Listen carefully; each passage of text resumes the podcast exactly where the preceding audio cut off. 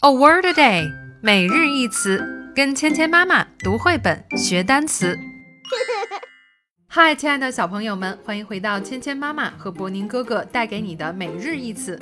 Welcome to A Word a Day with Mia and Bo. 今天我们要学习的单词是 seed。 S E E D. Seed. seed 这个单词的意思是种子， 是植物的一个小部分，它可以长出新的植物。 A seed is a small object produced by a plant from which a new plant can grow.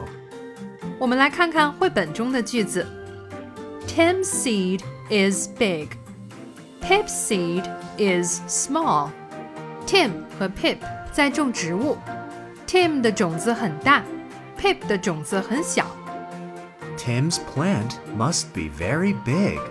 Pip's plant must be very small. Tim 种的植物一定很大，Pip 种的植物一定很小。接下来我们来练习今天的跟读作业。 Tim's seed is big. Pip's seed is small. Tim's seed is big. Pip's seed is small. Can you say seed? Awesome! 好了，今天的内容就学到这里了，记得去千千妈妈 App 读绘本学单词。